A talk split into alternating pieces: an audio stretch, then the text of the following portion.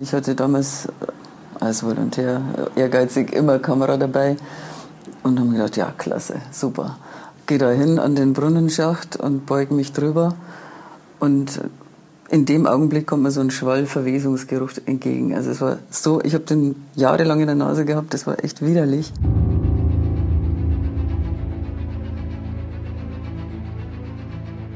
Christa Mirtes wird nur 15 Jahre alt. Ihre sterblichen Überreste werden wie Unrat in einem alten Brunnen entsorgt. Erst Wochen später entdecken Kinder die Leiche. In einem heruntergekommenen Hinterhof mitten in Schwandorf in der Oberpfalz. Sie glauben, es ist eine Schaufensterpuppe. Der Körper des Mädchens ist so schlimm zugerichtet, dass die Ermittler den Eltern den grausigen Anblick ersparen. Die identifizieren aber ein Amulett und die Kleidung, die am Fundort der Leiche sichergestellt werden kann. Gefunden ist der Mörder bis heute nicht. Doch nun, 45 Jahre später, kommt diesen Asservaten womöglich eine besondere Bedeutung zu. Es gibt erstmals eine DNA-Spur. In dem Cold Case wird wieder ermittelt.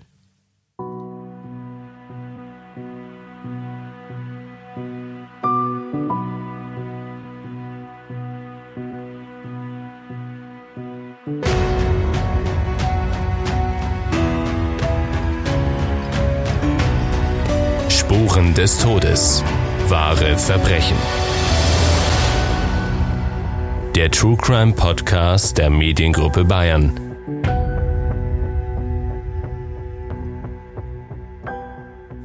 Die gute Nachricht gleich zuerst. Wir sind wieder da. Hallo und herzlich willkommen zu brandneuen Folgen von Spuren des Todes. Lange war es sehr, sehr still geworden, aber jetzt legen wir wieder los als True Crime Podcast der Mediengruppe Bayern.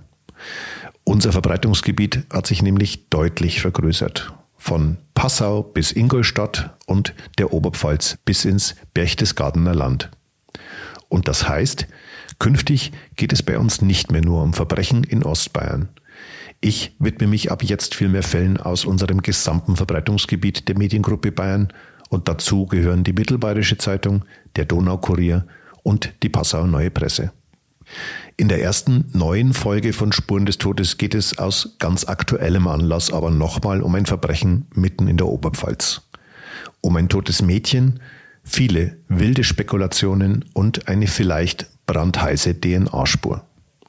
Und dafür bin ich diesmal nach Amberg in der Oberpfalz gefahren, um mich mit dem Mann zu treffen, der mir alles darüber erzählen wird, bei mir ist nämlich Kriminalhauptkommissar Thomas Emmerich. Hallo und schön, dass es geklappt hat. Grüß Gott, Herr Baumgarten, und auch ein herzliches Grüß Gott an die Zuhörerinnen und Zuhörer. Wie sich das gehört, stelle ich meinen heutigen Gast natürlich auch vor. Thomas Emmerich ist 52 Jahre alt, schon seit 1992 bei der Polizei und Leiter des Kommissariats 1 der Kripo in Amberg, zuständig für Mordermittlungen. Ihr Traumberuf? Das kann ich tatsächlich bestätigen, auch wenn sich das an dieser Stelle für den einen oder anderen vielleicht jetzt etwas verstörend anhört, aber überwiegend haben wir mit lebenden Personen aus allen Gesellschaftsschichten zu tun und auch mit äh, Lebenssachverhalten, die aus meiner Sicht durchaus interessant sind. Mhm. Geben Sie mir doch mal einen kurzen Abriss darüber. Also fernab von Mord, was beschäftigt das K1? Ja, unser Fachbereich im Kommissariat 1 ist sehr vielschichtig. Neben den Mordermittlungen haben wir das ganze Spektrum der Sexualdelikte, alle Gewaltdelikte im Bereich der gefährlichen und schweren Körperverletzungen sowie auch die Branddelikte. Hm. Wenn Sie sich auf ein was festlegen müssen, was ist denn das Besondere an Ihrem Job? Ich würde sagen, kein Tag ist wie der andere. Man weiß morgens nie, ob man abends pünktlich nach Hause kommt oder ob man bereits zu Dienstbeginn mit einer herausragenden Sachbearbeitung konfrontiert wird, die einen bis in den späten Abendstunden oder bis zum nächsten Tag dann binden. Also kurzum einem Fall wie Christa Mirtes. Richtig.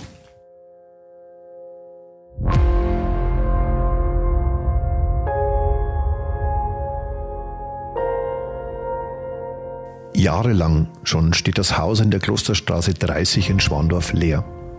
Der Putz bröckelt von den Wänden, im Hof stapelt sich Unrat, die Türen stehen offen.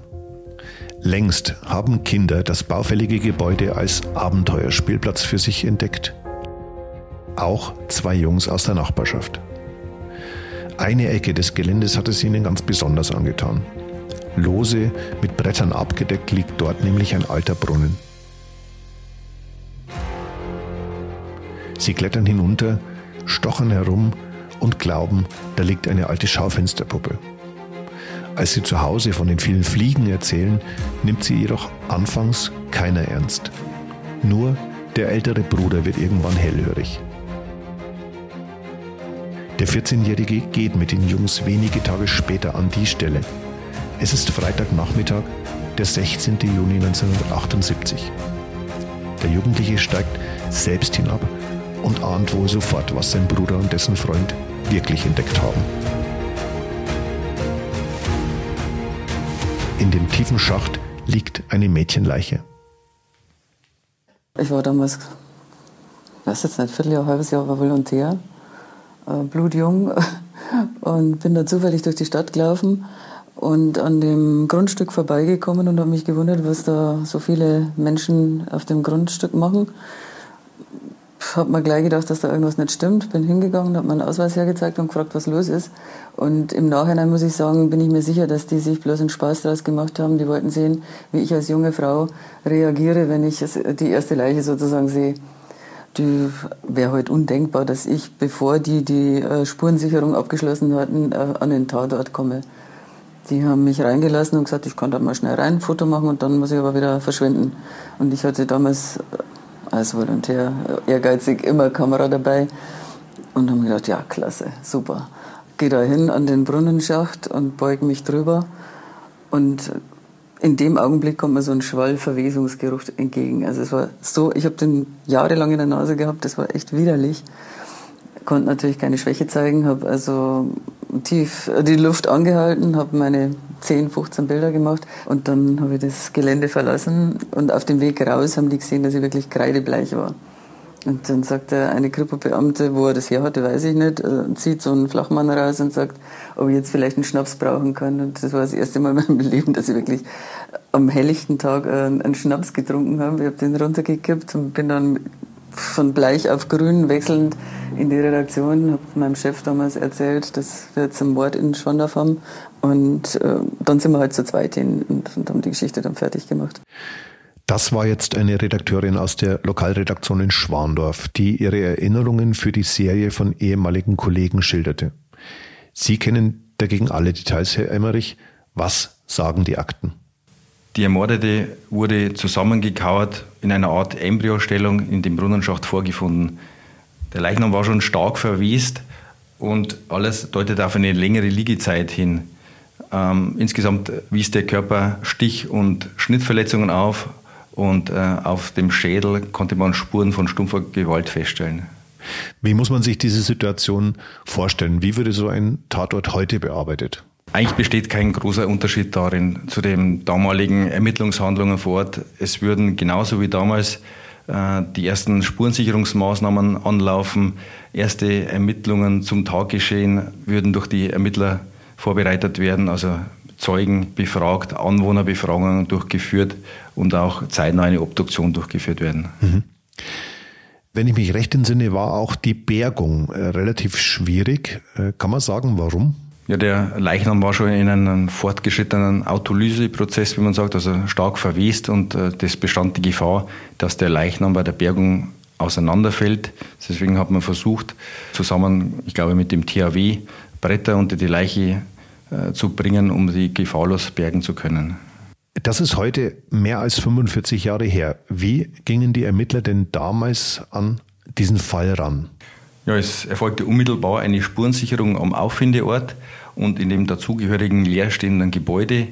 Äh, dann haben die damaligen Ermittler auch erste Ermittlungen zur Identität der Toten durchgeführt und zeitnah erfolgte auch die Obduktion durch die Rechtsmediziner aus Erlangen. Und genau danach steht relativ bald fest, wer die Tote ist.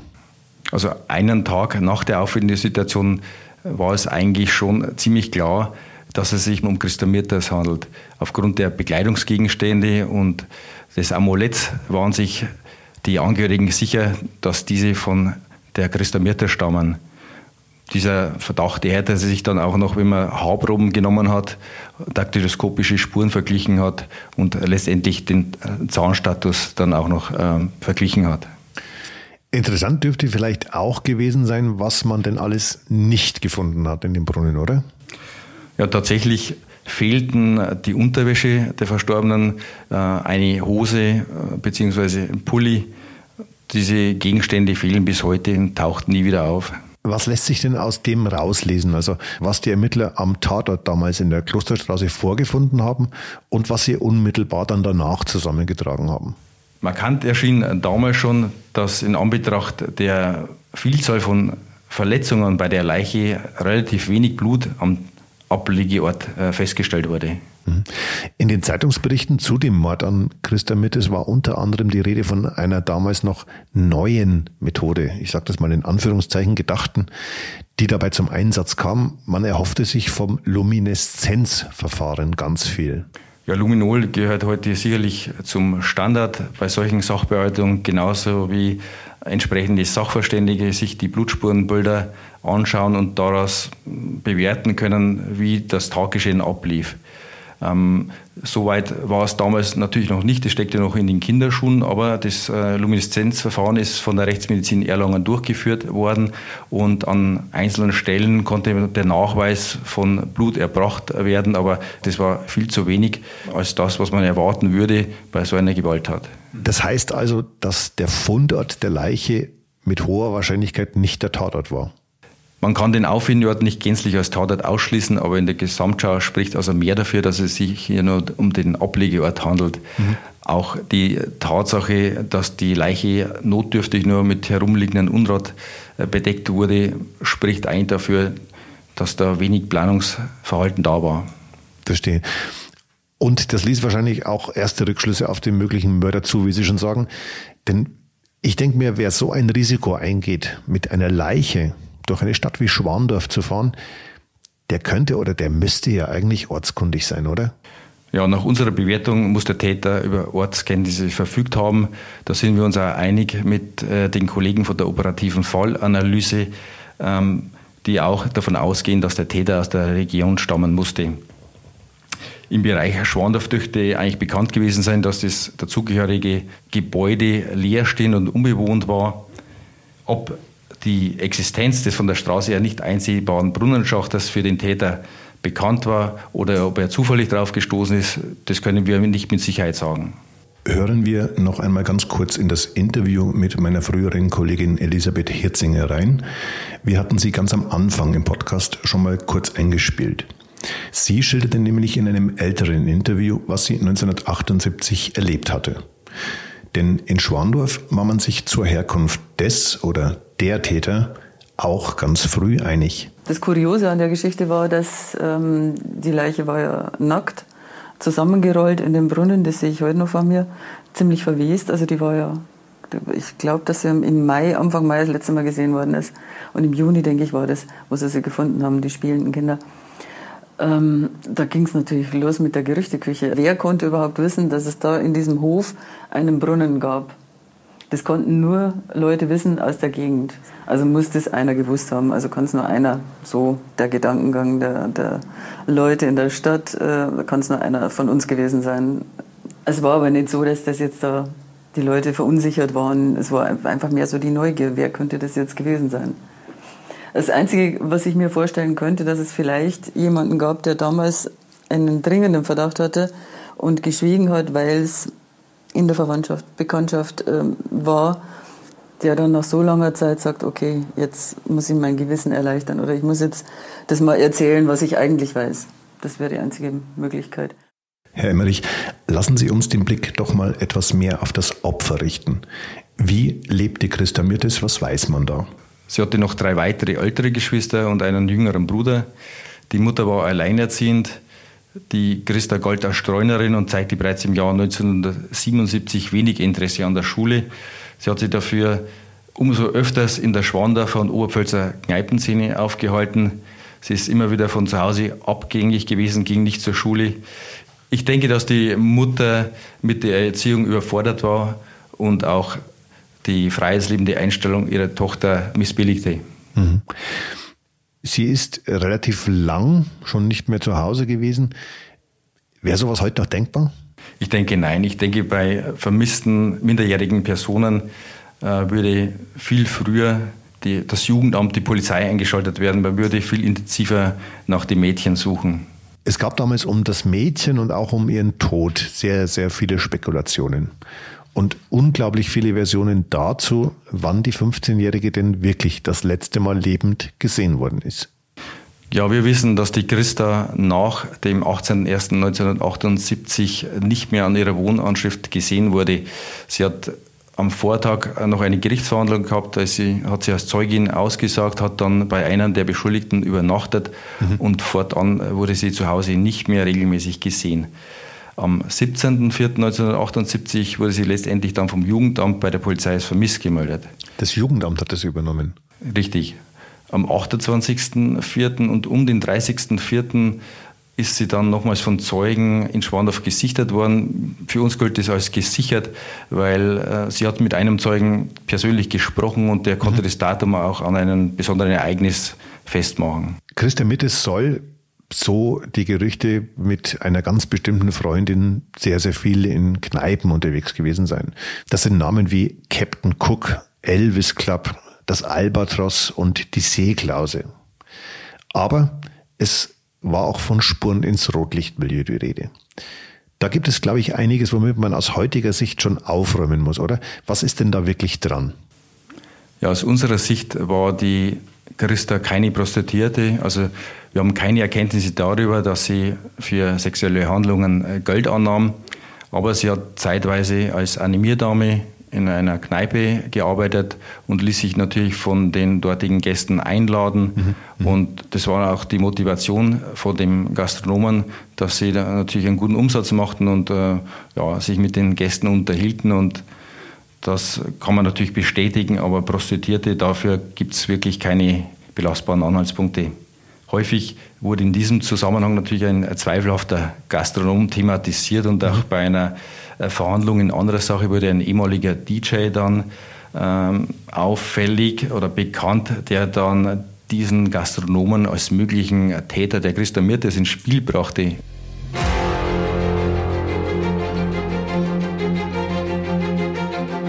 Es ist Ende November 1999, als dieser Nachtclubboss in Regensburg vor Gericht steht. In einem seiner Lokale hatte auch Christa Mirtes gearbeitet doch um sie und um ihren Tod ging es nicht. Angeklagt ist der damals 51-Jährige wegen Freiheitsberaubung, Körperverletzungen und wegen gemeinschaftlicher Vergewaltigung. Doch er steht nicht allein vor Gericht. Mit dem dubiosen Geschäftsmann sitzt auch ein DJ auf der Anklagebank. Was am Rande des Prozesses bekannt wird, das sorgt für Aufsehen. Der Mitangeklagte bittet schon nach seiner Verhaftung um eine neue Identität. Dann will er, Zitat, Klartext reden, was wirklich passiert ist. Und er lieferte den Ermittlern tatsächlich einige detaillierte Infos über den Mord an Christa, aber nur ohne Protokoll, wie in dem Prozess dann klar wird. Einiges daraus bestätigt sich sogar. Natürlich haben wir das damals überprüft ja. und äh, sind dann zu dem Ergebnis aber gekommen, ähm, dass er dieses Wissen nur vom Hörensagen Dritter hatte und es sich meistens nur um Spekulationen handelte. Also es war schlichtweg einfach nichts dran an dem, was er erzählt hat. Es war nichts dran, nein. Dennoch, einige Ungewissheiten gibt es, und zwar bis heute. Denn wo Christa Mertes seit ihrem Verschwinden aus der Wohnung der Mutter untergekommen war, das ist bis auf die Übernachtung nach der Gerichtsverhandlung eigentlich nicht restlos aufgeklärt, oder? Das ist tatsächlich eine der spannendsten Fragen auch für uns, wo Christa in dieser Zeit Unterschlupf fand oder von welchen Personen sie beherbergt äh, wurde. Sie ist damals ohne Gepäck und ohne Hygieneartikel von zu Hause abgehauen. Okay. Sie hat aber, als man sie, das haben Zeugen bestätigt, angetroffen hat, nie verwahrlos gewirkt. Es stellt sich daher die Frage, ob sie bei Bekannten oder Freunden untergekommen ist. Und über diese Personen könnten wir möglicherweise ein Bewegungsbild über die Christa in diesem Zeitraum, wo sie abgängig war, Aha. bekommen. Oder vielleicht Hinweise, mit welchen Personen sie dann auch verkehrt ist und hätten wir neue Ansatzpunkte für unsere Ermittlungen. Das ist auch diese Fragestellung, mit der wir uns in unseren Zeugenaufruf an die Bevölkerung wenden werden. Verstehe. Kann man denn sagen, wie viele Spuren und wie viele Personen in den letzten 45 Jahren da abgearbeitet worden sind? Gibt es da eine Zusammenfassung? Also ganz konkret kann man keine Zahl benennen, weil immer wieder Hinweise nachgegangen worden sind, aber wir sprechen schon von einem äh, mittleren dreistelligen äh, Anzahl von Hinweisspuren. Und darüber hinaus wurden 500 bis 600 Personen überprüft, befragt und vernommen. Okay. Aber der Richtige war nie dabei. Also es gab nie eine Person, die in den beschuldigten Status erhoben wurde. Zu einem konkreten Tatverdacht hat es leider nie gereicht. Mhm. Wie ging es denn in der Zwischenzeit weiter? Ja, insgesamt ist meines Wissens der Fall dreimal neu aufgenommen worden. Der Durchbruch war aber leider nie dabei. Und das ist bis heute so. Mehr als 45 Jahre nach der Tat. Doch jetzt wird der Tod von Christa Mirtes nochmal bearbeitet. Warum, Herr Emmerich? Ja, wir sehen das als letzte Chance. Es sind auch schon einige Zeugen verstorben. Aber wenn man bedenkt, die Christa Mirtes war Geburtsjahr 1962, also wäre jetzt 61 Jahre alt. Es mhm. gibt also durchaus noch einige äh, ihrer Freunde und Bekannte in diesem Alterskreis oder etwas älter, die uns weiterhelfen könnten. Auch Mitwisser, die noch leben, könnten uns weiterhelfen. Aber die Zeit drängt. Der Zeitfaktor spricht natürlich gegen uns. Äh, wir sind es der Verstorbenen, ihren Angehörigen und auch der Rechtsordnung schuldig, dass wir jeden Stein nochmal umdrehen. Ist es für Sie eine Frage der Gerechtigkeit? Ja, nach meinem Rechtsempfinden kann es nicht sein, dass ein Täter einer so grausamen Verbrechens nur frei rumläuft. Herr Emmerich, was versprechen Sie sich denn von diesen neuen Ermittlungen? Die kriminaltechnischen Methoden und die Labormöglichkeiten haben sich natürlich in den letzten Jahren weiterentwickelt. Mhm, mhm. Wir haben jetzt im Gegensatz zu 2003 erstmalig aus dem eingetrockneten Blut des Tatopfers ihre DNA extrahieren können. Okay. Darüber hinaus haben wir an Tatortspuren fremde DNA gewinnen können. Woher stammt denn diese DNA-Spur ganz genau? Darf man das sagen? Da müssen Sie Verständnis haben, dass ich das aus ermittlungstaktischen Gründen natürlich nicht benennen kann. Es ist also die sprichwörtliche Suche nach der Nadel im Heuhaufen. Schwandorf war damals eine klassische Arbeiterstadt, geprägt vom Braunkohleabbau. Doch 1978, als Christa Mirtes ermordet wurde, sind die guten Zeiten längst vorbei. Der Tagebau wird eingestellt, es gibt keine neuen Jobs, die Arbeitslosigkeit rast auf bis zu 25 Prozent hoch. Viele Menschen sind vom Leben enttäuscht. So sehr, dass einer von ihnen womöglich zum Mörder wurde Traf die Streunerin Christa Mirtes auf einen Herumlungerer oder wurde sie ein Zufallsopfer? Herr Emmerich, wie gehen Sie nach so langer Zeit an diese Sache ran? Also, was ist der Ansatz? Wir wollten den Fall nochmal ganz neu bewerten. Wir haben die komplette Aktenlage, die umfasst immerhin 3600 Seiten, nochmal neu gelesen, neu bewertet. Und wir haben sogenannte Rankings erstellt und nochmals die wichtigsten Zeugen befragt und Fragen, die vielleicht damals zu kurz gekommen sind, aus unserer Sicht jetzt mhm. nochmal gestellt. Und wir haben auch nochmal mit den noch lebenden Ermittlern von damals gesprochen. Okay. Da, wo es für uns vielleicht Widersprüche gab oder Verständnisprobleme, das wollten wir wissen. Zudem haben wir die Spurenlage, die uns noch zur Verfügung stand, einfach nochmal geprüft und überlegt, welche neuen Untersuchungen könnten wir anstrengen. Es gibt ja neue kriminaltechnische Methoden und da haben wir uns die Frage gestellt, mit welchem Werkzeug könnten diese stumpfe Verletzungen, die wir schon angesprochen haben, am Schädel verursacht worden sein. Okay. Da haben wir die Rechtsmedizin in Frankfurt gewinnen können.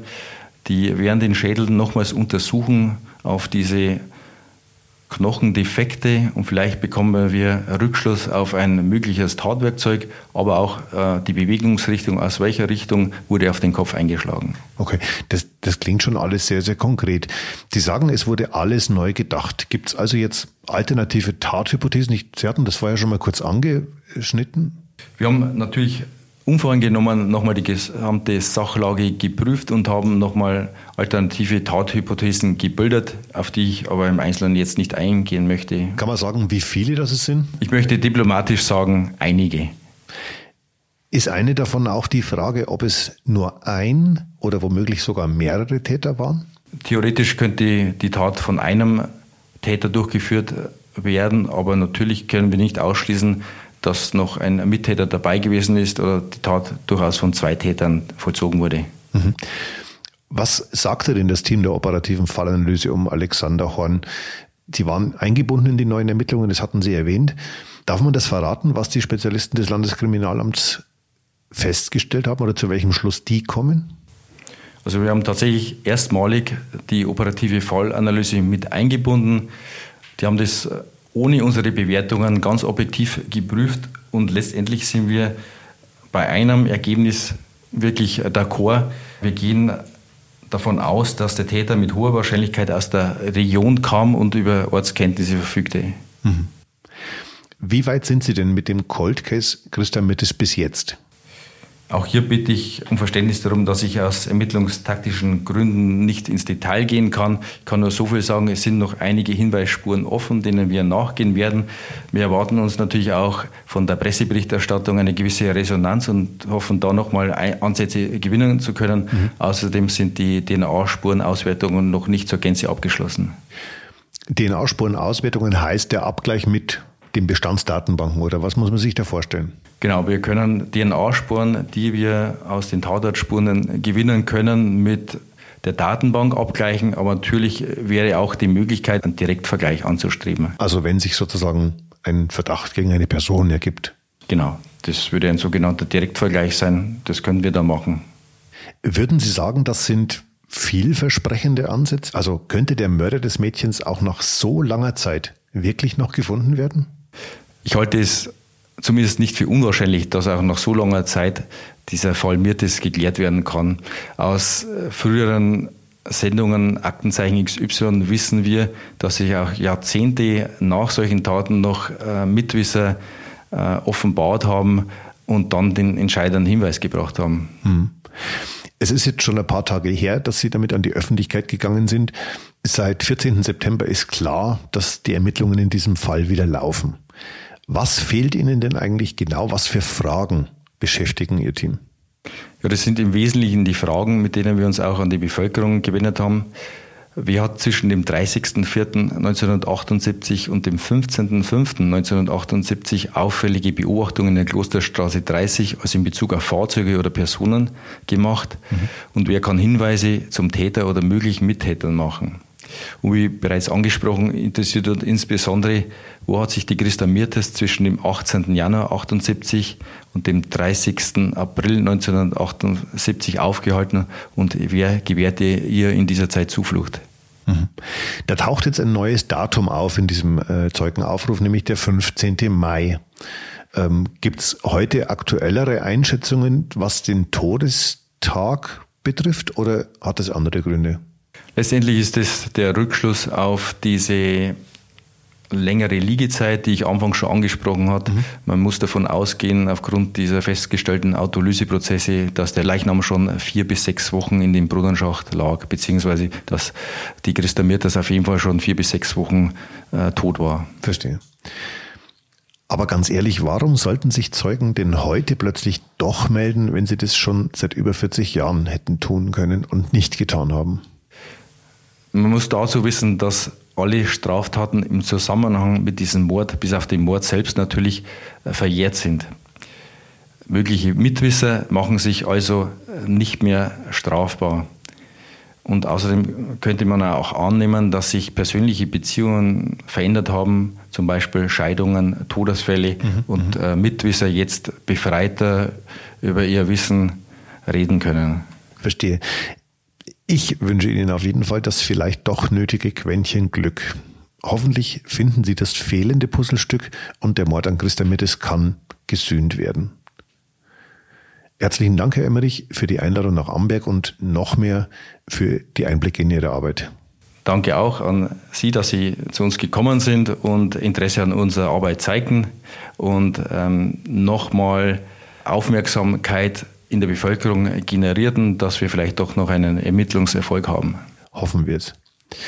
Ja, und an Sie, liebe Zuhörerinnen und Zuhörer, wenn Ihnen der Podcast gefällt, dann hinterlassen Sie uns gern eine Bewertung und empfehlen Sie Spuren des Todes weiter.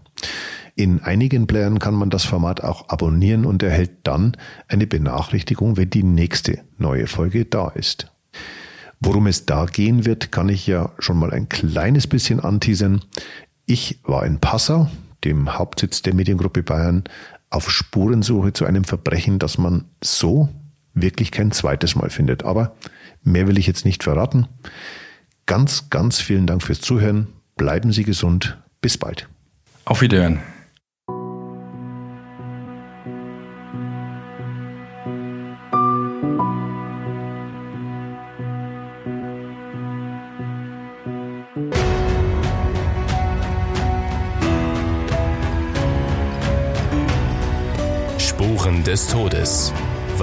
Verbrechen. Der True Crime Podcast der Mediengruppe Bayern.